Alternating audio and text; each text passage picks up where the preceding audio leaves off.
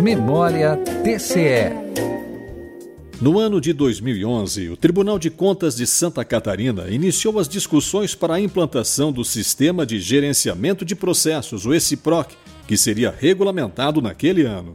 Em abril do mesmo ano, o TCE e a Secretaria de Estado da Educação assinaram um convênio para a realização da segunda edição do projeto TCE na escola e para proporcionar que alunos do ensino médio da rede pública estadual de ensino realizassem estágio no Tribunal de Contas. E em janeiro de 2012, a Corte de Contas publicou uma cartilha orientando municípios atingidos pela estiagem sobre procedimentos diante de situações de emergência e calamidade pública. TCE 65 anos.